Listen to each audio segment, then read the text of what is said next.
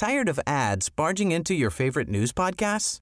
Good news. Ad-free listening is available on Amazon Music for all the music plus top podcasts included with your Prime membership. Stay up to date on everything newsworthy by downloading the Amazon Music app for free or go to amazon.com slash news ad free. That's amazon.com slash news ad free to catch up on the latest episodes without the ads. Heraldo Radio. La HCL se comparte, se ve y ahora también se escucha. El dedo en la llaga. Había una vez un mundo en el que nadie creía. Un país de historias inexplicables. Una nación con personajes asombrosos. Santo Tomás tenía razón. Hay que ver para creer. El México increíble. Las verdades que duelen. La voz de los que callan. El dedo en la llaga. Infórmate, diviértete, enójate y vuelve a empezar. El Heraldo Radio presenta El Dedo en la Llaga con Adriana Delgado. Tú eres ese fuego y yo el cigarro. Me enciendes y me apagas con tus labios. Tu cuerpo es ese mal tan necesario.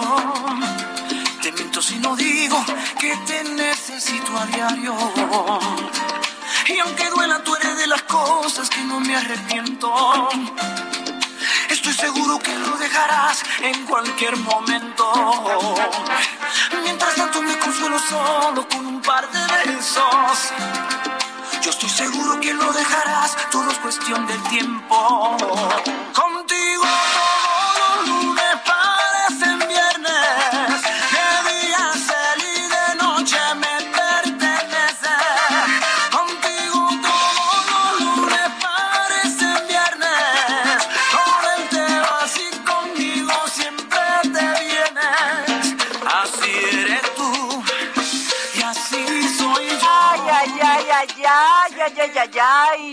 Así iniciamos este dedo en la llaga de este martes, 31 de agosto del 2021, con esta canción de mi queridísimo Mark Anthony. Parece viernes, o sea, contigo todos los días parece viernes. A ver, Javi, que se escuche.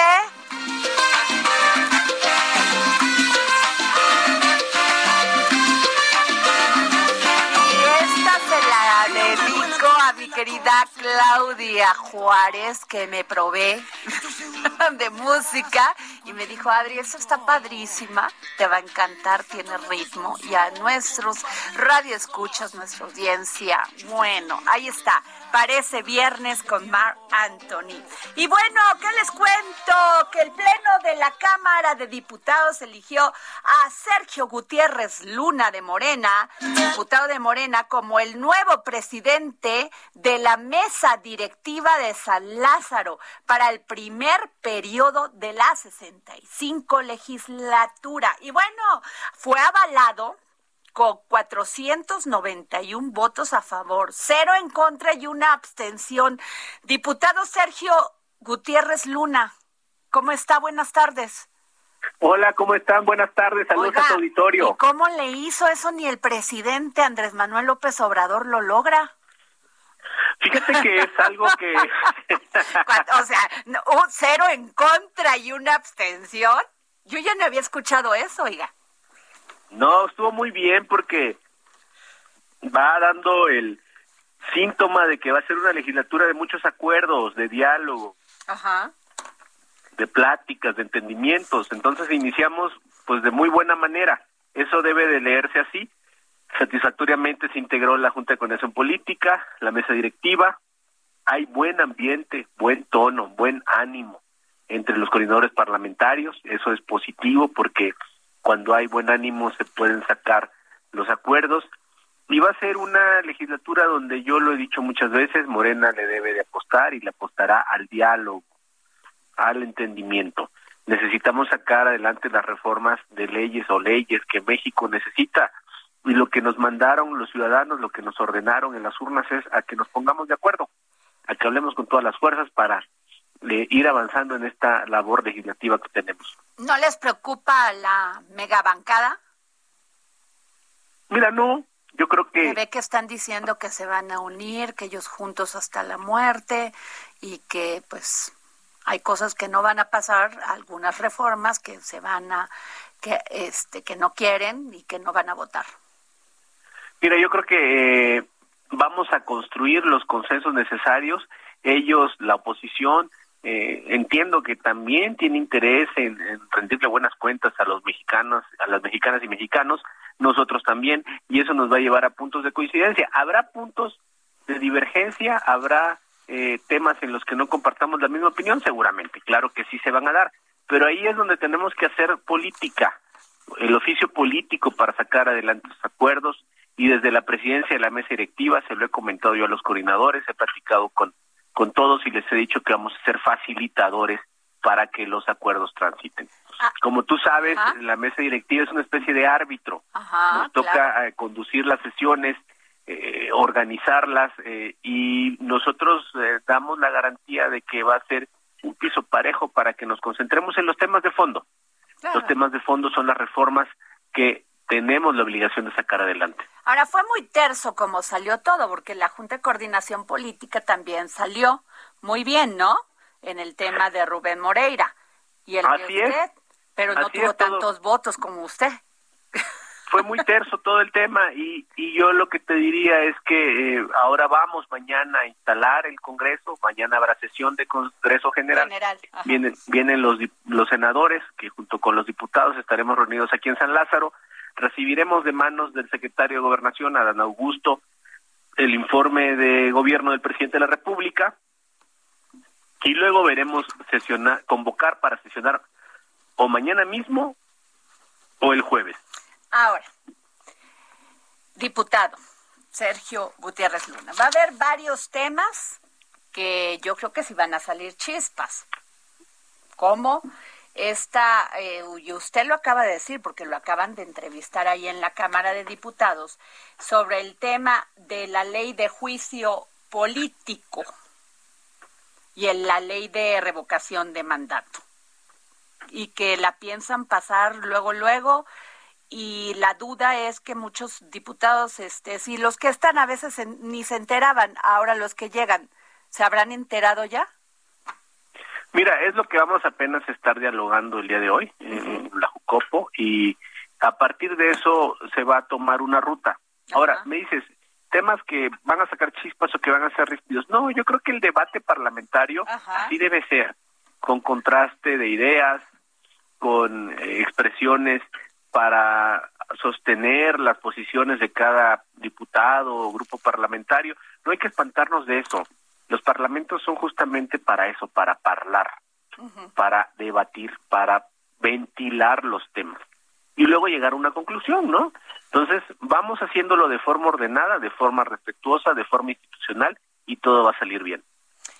Ayer Rubén Moreira me dijo que ellos iban a presentar un presupuesto alterno del que, que, del que va a presentar el Ejecutivo y que pues tendrían que discutir, así como usted dice, parlar, ¿no? Este, porque pues hay cosas que ellos no están de acuerdo, que se siga gastando tanto dinero en la refinería de Dos Bocas, en el aeropuerto, en el tren Maya y que se le deje a, la, a los niños este con cáncer sin medicinas, que el sistema de salud pues está muy malito, así lo dijo, ¿eh? Yo no le digo, yo creo que ahí está mi podcast, pero ¿usted qué piensa de eso? Yo creo que hay que esperar a que llegue el presupuesto. Lo comento en términos generales. Ajá. Cuando cuando se habla a priori de los temas sin que siquiera hayan llegado, yo creo que nos estamos eh, adelantando un poquito.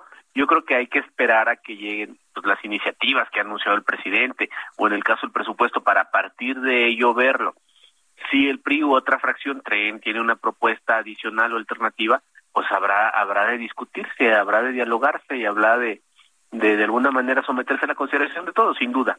Ese debe ser el trámite. Ahora, en el tema de la ley de juicio político, diputado, eh, ¿cuál va a ser el alcance de reglamentar la responsabilidad penal del presidente? Mire, el presidente siempre lo ha dicho, eh, que estas, eh, pues se puede decir, eh, mecanismos en el caso del presidente deben de alguna manera desterrarse. Eh, quien tenga el cargo de presidente debe de estar libre de cualquier eh, protección adicional. Yo creo que vamos a entrar en una discusión de los pormenores de esta ley y cuando proceda, pero es un debate que yo dejaría para el Pleno, para que todos puedan expresarse con libertad. Pero bueno, muchos de, de estas de esta alianza que han hecho los partidos en el Congreso eh, PAN, PRD, PRI, dicen que aplicar un juicio político responsabilidad penal al Ejecutivo en ejercicio de sus funciones, pues nos llevaría a una crisis política. ¿Usted qué piensa? Yo creo que eso depende de la responsabilidad de los actores que hagan una acusación. En todo caso, eh, eh, debemos de también confiar en la buena conducta de los presidentes. Nosotros confiamos y estamos seguros que el presidente López Obrador es una persona recta, honrada, que se conduce de acuerdo a lo que marca la ética. Así lo ha hecho durante muchísimos años, así lo seguirá haciendo. No nos preocupe ese tema en realidad. Pero se podría evitar, diputado Sergio este, Gutiérrez Luna, una persecución o revancha política. Mm, pues mira, yo creo que no es, yo creo que debemos todos de tener madurez para no ir por esa ruta y más bien ir por la ruta institucional. Ajá. Bueno, pero, pero, y ese es otro punto. ¿A quién se le aplicaría? Pues a ministros, a magistrados, a procuradores, a presidente, a funcionarios del gobierno federal, ¿no? Eso es lo que justamente vamos a debatir esta semana. Yo quisiera eh, ser un poco respetuoso de las posiciones que tengan los partidos para no eh, anteponernos a, estas consideraciones pues que se vayan a tener la iniciativa, la tengo aquí en mis manos. Sí, pero hay que debatirla. Ah, bueno. Y está por aprobar, si se pueden poner modificaciones y vamos a ver qué posiciones tienen. ¿Cuándo estaría en la agenda? ¿Mañana mismo? El, perdón. Puede ser mañana o puede ser el jueves. Mm, muy bien. Pues sí va a ser un gran tema, ¿eh? Gran es un tema, es un tema relevante. Y bueno, ¿y usted este cómo se siente eh, vimos que que este saludó a la diputada Dulce María Sauri bueno es diputada eh, y además pues habló muy bien de ella eso me gustó mucho porque le tengo un gran respeto y cariño. Mira a ver es que hay que decir solamente la verdad y la verdad es que Dulce María es una legisladora completa total que hizo un muy buen papel como presidente de la Cámara. Su conducción siempre fue impecable y eso nadie se lo puede regatear, hay que reconocérselo. Al contrario, me dio mucho gusto el encontrarme con ella hace rato, el hacer el acto de entrega-recepción. eh, nos deseamos buena suerte. Eh, yo, la verdad, tengo una grata impresión de la diputada Sauri. Aguantó los embates, ¿eh? Principalmente de Noroña. Es alguien que se, se condujo con mucha institucionalidad, sí. Bueno, eh, diputado Sergio Gutiérrez Luna, le deseamos todo, todo, todo el éxito en esta encomienda. Este, y ojalá nos pueda seguir tomando la llamada. Claro que sí, con mucho Pero no me diga que sí, porque luego ya, luego como que no me la toman, ¿eh? No, pero aquí estoy, presente contigo. Al contrario, más bien te pido estar en contacto para poder informar directamente lo que pasa aquí en la Cámara. Ya está escuchando aquí nuestro productor porque luego los acusa y dice, no, nunca quieren contestar. no, yo no, yo no, yo, eh, es, no se refiere a mí, ¿eh? no, le agradezco muchísimo, muchísimo que nos haya tomado la llamada para el dedo de la llaga. Muchas gracias. gracias. Y bueno, ¿qué les cuento? Que este martes 31 de agosto del 2021 nace la Alianza de Medios MX, una instancia de, de, colaboración entre diversos medios de comunicación, entre las que se encuentra el Heraldo de México. Su objetivo, defender la libertad de expresión, combatir la impunidad en los casos de ataques contra periodistas y medios y promover una mayor cercanía con la sociedad. La Alianza de Medios MX no tiene ninguna filiación política ni partidista. Pretende, escuchen bien, pretende crear una atmósfera de garantías suficientes para el ejercicio del periodismo en México. Y es que en las últimas tres décadas, más de 200 colegas han sido asesinados y en muchos casos prevalece la impunidad. La Alianza de Medios MX publicará de manera conjunta investigaciones especiales para visibilizar estos ataques y reclamar justicia. En esta primera entrega les presentamos el caso de Alfredo Jiménez Mota, desaparecido en 2005 en Sonora. Usted puede consultar esta nota y el desplegado que da detalles de la Alianza de Medios MX en nuestra edición impresa y en nuestra página web elheraldodemexico.com.mx. Y bueno, tenemos en la línea, ustedes han visto las imágenes de este huracán Ida, que además el presidente Joe Biden dice que puede ser peor y más desastroso que, que, que Katrina. O sea, esto de veras es terrible. Yo estaba viendo las imágenes y estoy verdaderamente muy preocupada este por no solamente por las personas que viven ahí sino también por nuestros paisanos este eh, con nacionales que están viviendo por allá pero tenemos a, la cónsul general de México en Houston Alicia Kerber muy buenas tardes cónsul ¿Qué tal, Adrián? Un gusto estar con ustedes. Oiga, terrible este huracán Ida. Pues sí, así es. Tú sabes que en situaciones de desastres naturales, pues lo que nos importa en primer lugar a todos los consulados es la atención a nuestros migrantes. Así es. En este caso, pues eh, sabemos que algunos mexicanos han sido afectados e inmediatamente la Secretaría de Relaciones Exteriores despliega pues el protocolo de actuación para que la red consular esté atenta a cualquier situación que pudiera afectar a nuestros paisanos. Eh, en este sentido, Adriana, te comento que tanto el Consulado General de México en Houston como el consulado de Atlanta, así como el consulado de Nueva Orleans, que, por cierto resultó afectado, eh, estamos, eh, hemos activado teléfonos de emergencia para cualquiera de nuestros connacionales que pudieran eh, encontrarse en una situación de vulnerabilidad. Pero no solamente activamos teléfonos de emergencia, sino también vamos ahí a los albergues que se han abierto para identificar a aquellos connacionales que pudieran requerir nuestra asistencia. El día de hoy, el Consulado General de México en Houston se trasladó a la ciudad de Beaumont, donde la ciudad ha abierto dos albergues para todos aquellos afectados y nos trasladamos también aquí a un albergue que fue abierto en Houston. Afortunadamente, hasta el momento no hemos identificado en estos albergues a connacionales, a paisanos o paisanas en situación complicada pero sí te puedo decir que al consulado ya, eh, en el consulado hemos atendido alrededor de 15 personas que fueron al consulado a solicitar nuestra asistencia eh, consular, la cual se da en tres vertientes, como sabes, tanto en el área de documentación para proveerles de pasaportes, de identificaciones, como principalmente en el área de protección. Tuvimos dos familias que llegaron con sus chiquitos, ¿no? Eh, en la noche, ayer en la noche, y pues identificamos inmediatamente algún espacio, algún albergue donde pudieran quedarse. Desafortunadamente, como se encontraba a gran distancia en ese momento, eh, los niños tienen algunos un año, tres años y siete años, ubicamos un, lugar donde pudieran quedarse en condiciones seguras eh, y pudieran llegar el día de hoy al consulado pues para recibir algún otro tipo de apoyo pero sobre todo, Adriana, identificamos que no venían vacunados contra el COVID. Así es que nos pusimos en contacto inmediato con nuestros aliados estratégicos, con las instituciones médicas de, Harris County y de Houston, para que pudieran recibir la vacuna COVID.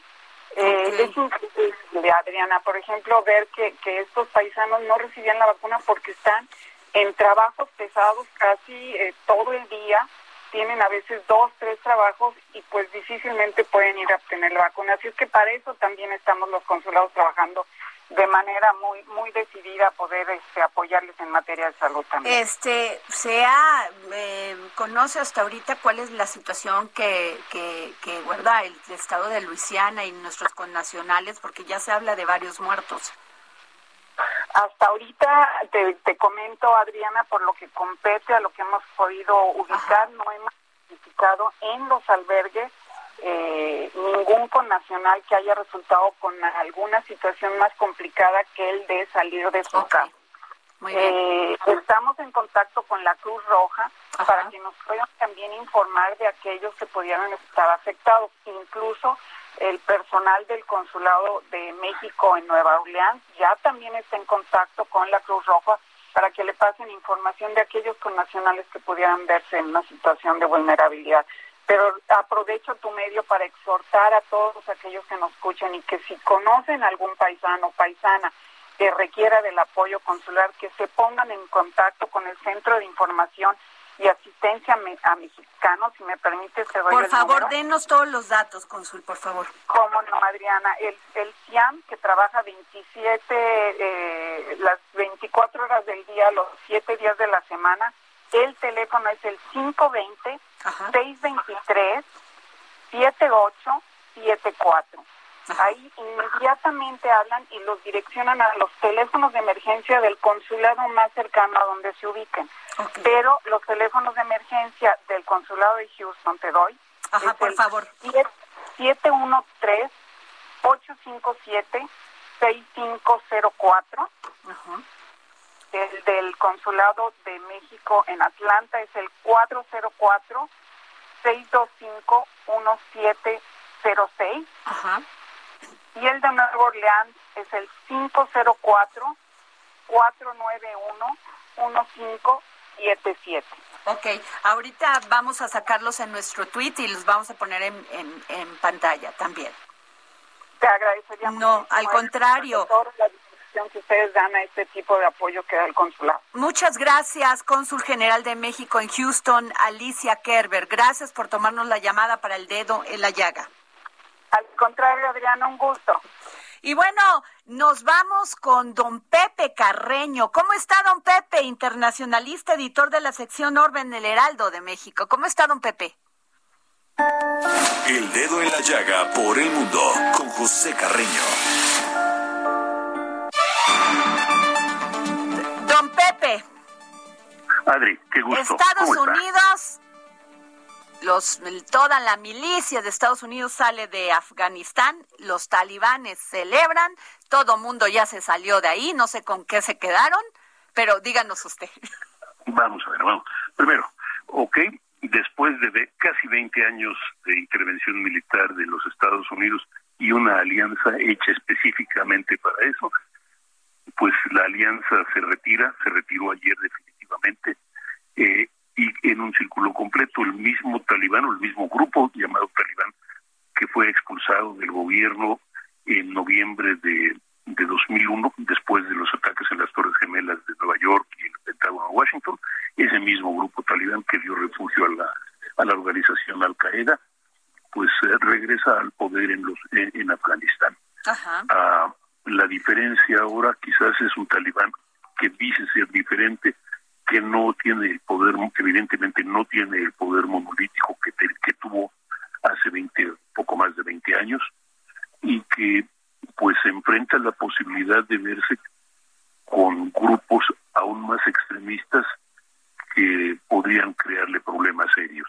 Este es el grupo, como por ejemplo el Estado Islámico, que, ah, que fue responsable del ataque con que, que hace unos que hace una semana provocó la muerte de 13 soldados estadounidenses.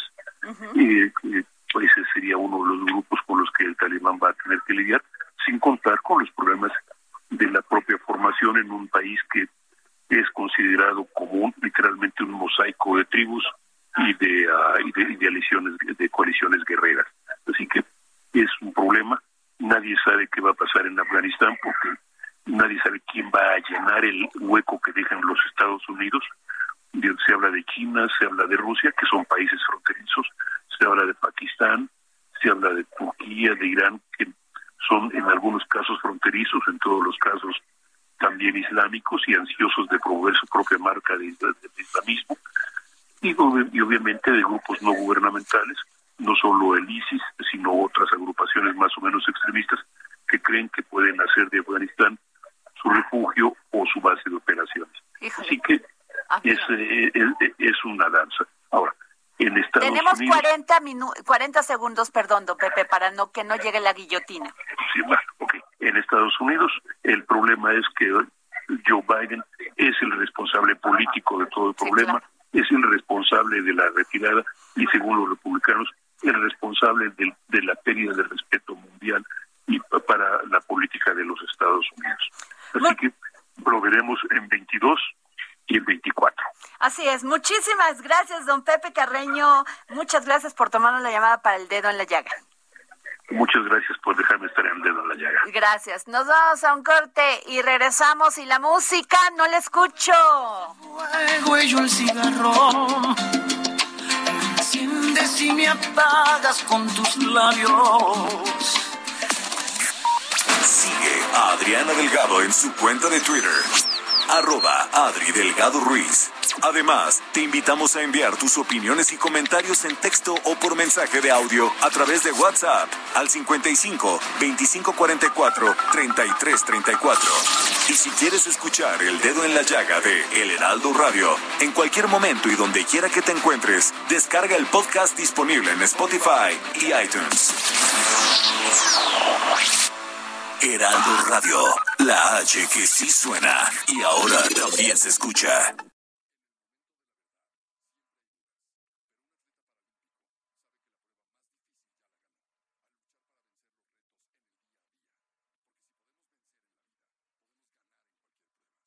Heraldo Radio 98.5 FM, una estación de Heraldo Media Group, transmitiendo desde Avenida Insurgente Sur 1271, Torre Carrachi, con 100.000 watts de potencia radiada.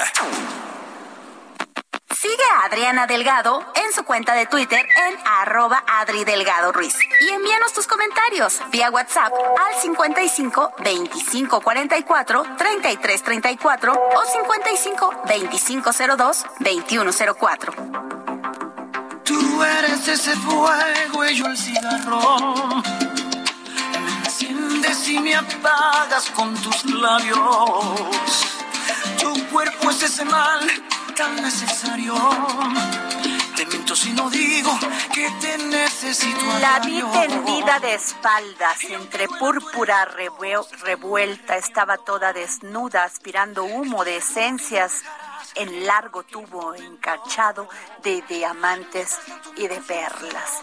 Sí, les estoy leyendo una poesía de mi querido paisano Salvador Díaz Mirón, Veracruz, 1853. Ah, y murió en 1928. Bueno, ¿por qué se las estoy leyendo? Porque el único programa que regala libros en la radio mexicana es El Dedo en la Llaga. Y es que el Fondo este, de Cultura Fondo de Cultura Económica nos hizo llegar varios ejemplares que voy a ir repartiendo en estos días. Y hoy tengo en mi mano Antología de Poesía Mexicana del siglo XIX. Al primero que ponga un tweet, un tweet de yo quiero ese libro, hashtag yo quiero ese libro, va a ser entregado aquí en las oficinas del Heraldo. Jorge Sandoval, ¿estás atento? Ok. Bueno, y me da muchísimo gusto también saludar a otro paisano querido, ¿sí? Al doctor Luis Pazos. ¿Cómo está, don Luis? Con gusto. Eh, gracias. ¿Cómo estás, querido Luis? ¿Qué, ¿Cómo va la bicicleta? ¿Cómo va el deporte? Porque Luis Pasos es un hombre que verdaderamente hace ejercicio. O sea, no cualquier cosa, ¿eh? De veras es un hombre de gran disciplina. Gracias, Adriana.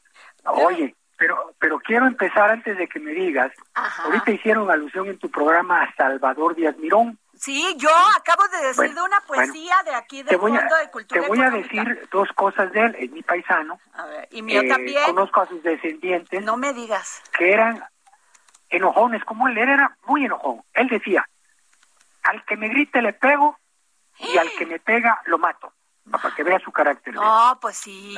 Segundo, él fue diputado y era, se oye mal decirlo, pero un poquito así populistón, ¿no? Ajá. Entonces, él decía una palabra que puede ser introductoria a lo que nosotros vamos a platicar hoy. Decía, nadie tiene derecho a lo superfluo mientras alguien carezca de lo estricto. Ah. Se oye muy bonito, o sea, nadie tiene puede tener algo superfluo mientras hay gente que no tiene que comer. Y ese era uno de sus eh, banderas. Pero analizándolo fríamente, económicamente, es demagogia. Y esa era demagogia de Salvador Díaz Mirón y paisano. O sea, no te gusta. No, porque ¿sabes qué? Que, que, que tú imagínate que nadie pueda tener algo más mientras a alguien le falte algo. Pero no eran los tiempos. No eran los tiempos, Luis. No, pero es que es bonito. Hay mucha gente que, que nos dice cosas que suenan bonitos, ¿no? Pero voy a elevar el nivel. Ahora, el, primero los pobres. La poesía que acabo de decir se la dedica a Cleopatra. te lo digo. sí. Sí, sí, sí, sí, sí. Ay, pero, bueno. Pero vamos al tema. Oye, mi querido Luis, a ver, yo quiero que me digas al, y a, la, a nuestros radioescuchas, a nuestra audiencia, eh, ¿a qué hora escribes? Porque yo creo que sacas un libro cada semana. Aquí hay, fíjate, nada más, les voy a decir el libro, el nuevo libro de Luis Paz, que hay que leerlo. ¿Cómo evitar el colapso económico? Recomendaciones para AMLO, Andrés Manuel López Obrador. A ver, cuéntanos. Mira, Adriana, se ha polarizado la cosa alrededor del presidente López Obrador. Ajá. Hay quienes, todo lo que diga es bendito. todo está bien. O todo mal también. y, y, eso es lo que dicen. Y entonces él está rodeado no de colaboradores, sino de servidores, de gente, como decimos nosotros vulgarmente, que le da el avión. Él yo lo conozco desde hace mucho, mucho tiempo, antes que todos, eso, desde niño, para decirte, no te voy a contar toda la historia. No es una gente malvada, es una gente que fue envenenada en la Facultad de Ciencias Políticas, pero no era un radical. Cuando fue gobernador del Estado, de, la Ciudad de México, más o menos la hizo.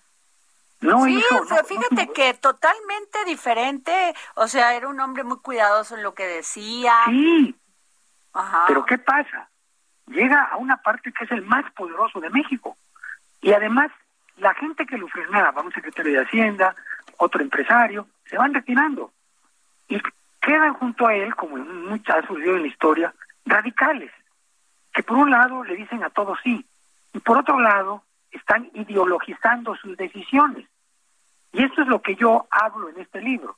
Yo no estoy, y no, en este libro el que quiere insultos no lo va a tener va a tener un análisis muy sencillo de por qué la gran parte de decisiones está equivocada y lo va a llevar a que pase como un mal presidente. Y hay quienes no queremos, queremos que sea un buen presidente. Para eso tiene que rectificar, ahorita va a la mitad del camino. Mi libro es la contestación del que él saca de la mitad del camino y le hace ver con datos, con cifras, con razonamientos lógicos, las decisiones equivocadas que ha tomado, como en el caso del aeropuerto. El aeropuerto, la decisión que él tenía originalmente que lo construyeran los particulares. Yo le aplaudí esa decisión. Pero llegan unos y tristemente empresarios que querían el negocio, lo convencen de que se vaya a Santa Lucía y dejan un aeropuerto que ya iba casi a la mitad en el abandono. Eso cuesta como 300 mil millones de pesos, más lo que cuesta el otro son como 500 mil millones de pesos. Buen negocio no es. Pero no, pero para los que lo van a administrar, sí. Atrás de eso hay mucha gente que se roba ese dinero.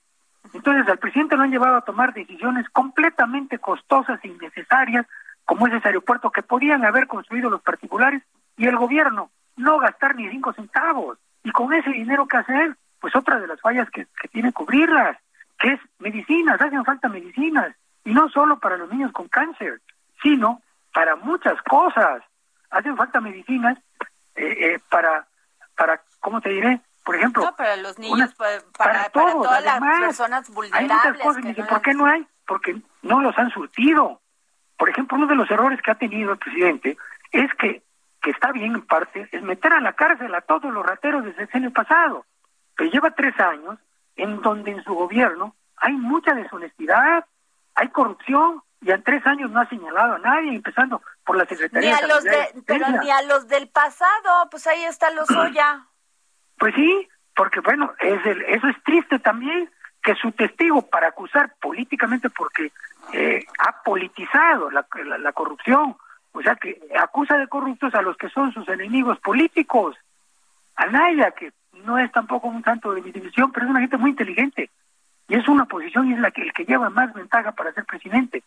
Y si qué pasa, le dicen acúsalo, métela a la cárcel, y eso le cae gordo a la gente y lo único que está haciendo es haciendo más popular a Naya. Es un grave error. Después a otras personas. Eso pues, dicen los panistas, eh, así en cortito te dicen los panistas, no, el presidente está engrandeciendo a Naya. Definitivo. O sea, y no nos está ayudando. Pues sí, es que, ¿qué sucede? que tiene gente que le celebra sus errores y es lo peor que puede pasar con un funcionario. Le dan avión, entonces se equivoca en la cuestión de los corruptos, se equivoca en el aeropuerto, por ejemplo, las mañaneras. Oye, con una la semana es suficiente, pero no, todos los días, entonces la mitad de su tiempo no ejerce su función. Y, y, además te voy a decir una cosa, Luis, que los funcionarios ya se, la, se lavan las manos, ya lo dijo el presidente. Los quieres entrevistar y te dicen, no, porque ya el presidente lo dijo. Mira, nada más. Pues entonces, ¿cómo? Dejo el presidente y que él se ensucie. Pues sí, pero él no puede, es imposible que un mandatario pueda saber todo. Entonces, ¿qué tiene, qué es lo que lo orienta? Bueno, pues la crítica pero critican, por ejemplo, a la CFE, va el director de la CFE y le dice, no, son, son neoliberales los que están, y ya echa a un lado y cree que todas las críticas, todos los, los, desequilibrios de Pemex, de eso, es por los neoliberales, y no se da cuenta que siguen los robos en Pemex, sigue la mala administración en la CFE, siguen en el Seguro Social Pero bueno, la crítica es que la Dirt Pack, esta, em, esta refinería que quieren comprar en Estados Unidos, que todavía no la compran porque hay un diputado este republicano, creo es, que no quiere, que él dice, no, si vea lo que pasa, los desastres que pasan en México, ¿cómo se las vamos a vender a los mexicanos? Eso es la verdad. Pero, pero, este, o sea, eso no es neoliberal. No, mira, eso es... a comprar una, una empresa, ¿no? Es un grave error de cálculo, porque muchos van a ganar primero. Ya en la, en la parte energética mundialmente, lo que deja más dinero es sacar el petróleo. En este momento hay refinerías de sobra. Y a Exo creo que fue la que vendió, le convenía vendérsela. ¿Y ahora qué hacemos? Pues vamos a importar de allá. ¿Qué debemos de hacer?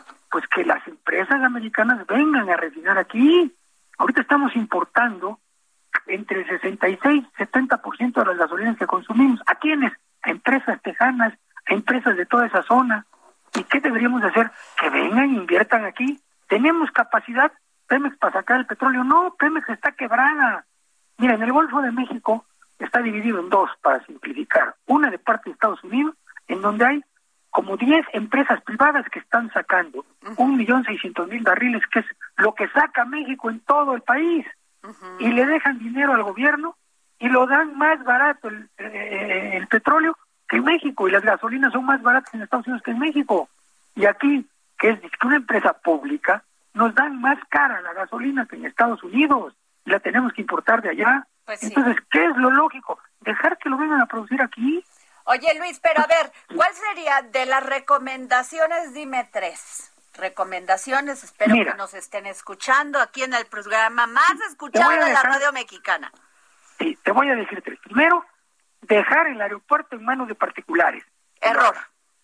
Porque es un error que, lo, que los particulares, como en muchas partes, como en Estados Unidos, los principales aeropuertos son los particulares. En México, en las mismas eh, podemos decir, en el interior de la República, el mismo Tabasco, Tabasco son particulares. ¿Para qué diablo se mete a decir quién va a ser el director y dónde se va a construir? ¿Y cuál es la recomendación que le dirías? A ver, si tú lo tuvieras enfrente a Andrés Manuel López Obrador. Que, que deje que continúe Texcoco, que lo acaben los particulares, que le hable a Carlos Slim y le diga ahora, júntate gente. No, pero Carlos Slim ahorita está construyendo el metro, la línea 12. Pues sí, pero eh, también Carlos Slim junta lana y lo hace, o a otros empresarios privados. Okay. Ese dinero debe ser para comprar medicinas, debe hacer, ser para eh, hacer infraestructura. O sea, tú dices, primera recomendación, terminar de construir el de Texcoco. El aeropuerto. El de Texcoco. Segundo, la reforma energética. ¿Qué es la reforma energética? Que puedan entrar particulares a eh, explotar pozos en México, en lugar de comprarles a ellos en otra parte. Entonces, ahí hay un falso nacionalismo, una mentira de decir la soberanía nacional se pierde. Eso es falso. La soberanía nacional se pierde porque si los americanos nos cortan la gasolina, se queda sin gasolina la mayoría de los mexicanos. Y hay un caos en México. Entonces, necesitamos, como en los mismos Estados Unidos, hay empresas de todo el mundo sacando gasolina. De importadores se convirtieron en exportadores. Y ahora a nosotros nos están vendiendo gasolina. Ya nada más falta que nos vendan crudo. Ahora, también hay que ver el déficit presupuestal y la deuda. El gobierno se está manteniendo por las remesas que mandan los trabajadores en Estados Unidos. Si no fuera por esas remesas, ya se hubiera caído el dólar, ya hubiera explotado el sistema eh, actual de la 4T. Entonces, esto no va a seguir siempre. Está ahí el déficit es alto. Ya no, no hay dinero ni para pagar la nómina de Pemex. ya hay también unos unos este, pensiones privilegiadas en Pemex, en la CFE, en el Seguro Social, que las tenemos que pagar nosotros con nuestros impuestos. Pues Entonces, ¿qué tiene que hacer? Bajar el gasto. Eso también que gasten los particulares. Que, cuando hablan de presupuesto y el del gobierno, no es, no se les olvide que ese dinerito es de nosotros. Claro. Pues sí, o sea, porque luego se olvida, se olvida como... pues sí. Es un mito, vamos a dar a los pobres. Pues si no es de ellos, no dan ni cinco centavos de su bolsa, es dinero de nosotros. ¿Y a quiénes le dan? Pues a gente para conseguir este, el voto, pues Esa es otra otra cuestión. Dejen de estar comprando votos. Bueno, a ver, pero pero ibas en la, en la segunda, la reforma energética. Vamos en la tercera recomendación. En la tercera, mira, el secreto chino. Yo digo, ¿cuál es el secreto chino? Las zonas económicas especiales. China, con todo y pandemia, está creciendo. ¿Dónde producen la mayor parte de lo que exportan? ¿Dónde crearon 70 millones de empleos? En las zonas económicas especiales. ¿Cuál sería una zona económica especial para nuestros radioescuchas? Eh, sería, ya había un ya, ya, ya había en Chiapas, algo en Guerrero, algo en, no me acuerdo qué otra parte, ya estaba el proceso. Pero llegaron los nuevos funcionarios que no sabían ni leer algunos de ellos. Pero eso también vienen también del PRI del PAN, este. Sí, pero pero lo que tú quieras, el, el PRI entre las pocas cosas buenas que hizo fue las zonas económicas.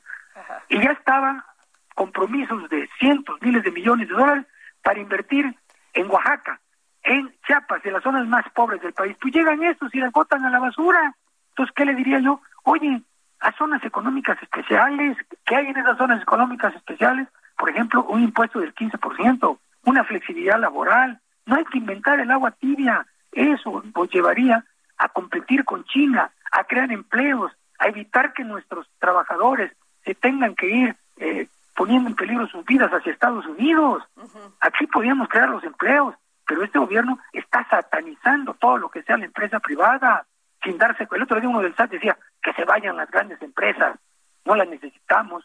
Y yo le mandé un recado que le dije, oye, ¿sabes quién paga tu sueldo? Pues las empresas. ¿De dónde crees que sale tu sueldo, papito?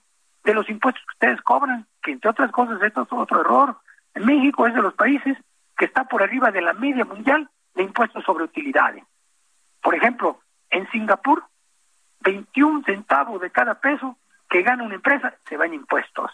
En Estados Unidos, eh, Trump bajó los impuestos y ahora es de cada peso que gana una empresa, 36 centavos se va a los impuestos. Oye, pero a ver, esto de zonas especiales, por ejemplo, ¿qué piensas tú del tren Maya, del transísmico, que también bueno, todo es un eso son caprichos.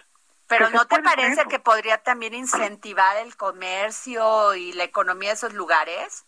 Para nada, mira, eso primero es antiambiental, está atravesando por una zona que no debería de construirse.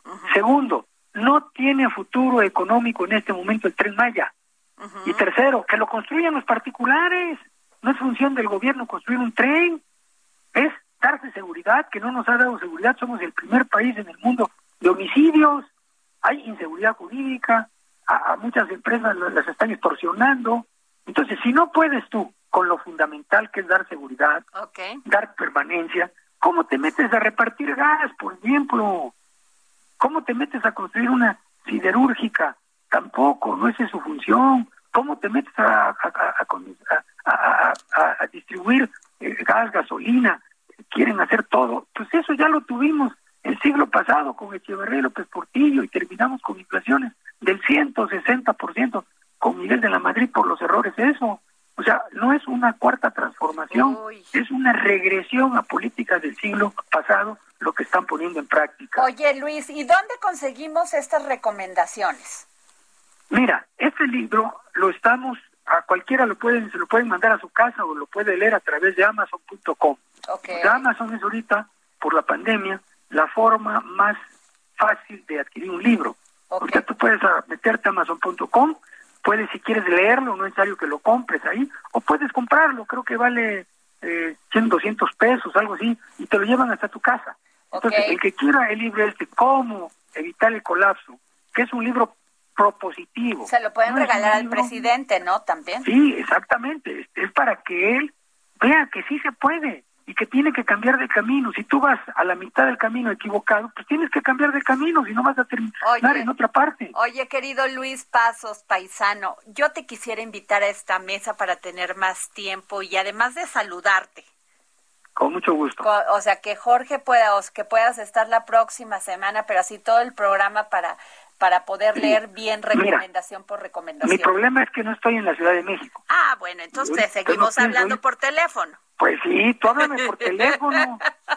¿Eh? Nada más paga tú, no me hagas cobrar. Ay, paisano, ya te saliste de Monterrey. Oye, paisana, porque Ay, paisano. tu amigo me habló por cobrar. oye, no. ya ni se usa. No. Ay, mi querido Luis, te mando un gran beso y gracias por tomarnos la llamada para el dedo en la llaga. Gracias. Ay, bueno, oigan, y bueno, tenemos ya a Roberto San Germán y los... a ver, no, a ver, no, pero vamos con Roberto y este, porque... A ver, les voy a decir que este Ay, ya, Jorge, siempre me quitas la, la emoción. Que le digo que aunque a, Luis Pasos no le guste Díaz Mirón, bueno, aquí está el librito, o sea, ahorita le voy a tomar fotos, antología de la, de la poesía mexicana del siglo XIX. Y si ya me pongo de muy buena onda, también les voy a regalar el paseo de la reforma de Elena Poniatowska. Y le agradezco al Fondo de Cultura Económica que nos haya regalado estos ejemplares porque sin duda la lectura, la educación cambia la percepción de las cosas y cambia un a un país.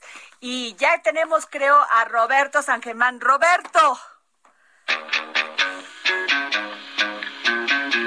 Roberto San Germán y los deportes al estilo del dedo en la llaga con Roberto. Uh, ya nos colgó. Luego que no diga que. A ver, pues bueno, yo sigo. Roberto. ¿Qué tal, mi querida Adriana? ¿Cómo estás? Buenas tardes. Cuéntanos todo. Ya te, ya te andaba cortando Jorge Sandoval, pero a ver, cuéntanos todo. No, te preocupes. Oye, a ver, cuéntanos lo del acoso sexual y este nuevo escándalo. Mira, está, está, está muy, muy simple. Lo que pasa es que la FIFA tiene un nuevo caso porque Gudni Bergson, presidente de la Federación Islandesa de Fútbol, dimitió después de que dos mujeres acusaran a un jugador de la selección nacional de Islandia de haberlas acusado sexualmente en 2017 y de que una de ellas afirmara que la federación trató de comprar su silencio. El viernes pasado, esta niña Guida Arnazzotti, de 25 años, afirmó en la televisión pública que denunció haber sido víctima de violencia y acoso sexual por parte de un miembro de la selección nacional en una fiesta en la capital de Reykjavik en septiembre de 2017. Ajá. Y que la Federación de Fútbol de Islandia le quiso pagar un dinero para que se quedara callada y esta mujer dijo, no, a ver, compadre, esto no se arregla con billete, esto tiene que haber algún culpable porque también tienes que parar el acoso sexual, porque hemos estado acostumbrados, y lo tengo que decir, que el mundo pues es muy machista y los hombres creen que todo lo pueden arreglar con un dinero, ¿no? Oye, ya te agredí, ¿sabes qué? Pago una compensación y ahí muere. Ahí muere, pues no. oye, ¿y el daño psicológico dónde está? Claro, me queda clarísimo. Oye, pero, pero, pero, este, pero, pues esto va a seguir, ¿no? No, claro, tiene que seguir. Además, la FIFA tiene que ver qué va a hacer con la Federación de Islandia. Tiene que castigar a alguien. Claro. ya sale en la luz pública, porque además tiene que meter alguna situación, algún control la, la FIFA para estar eh, calmando este tipo de situaciones. Y no va a ser la única federación, ¿eh?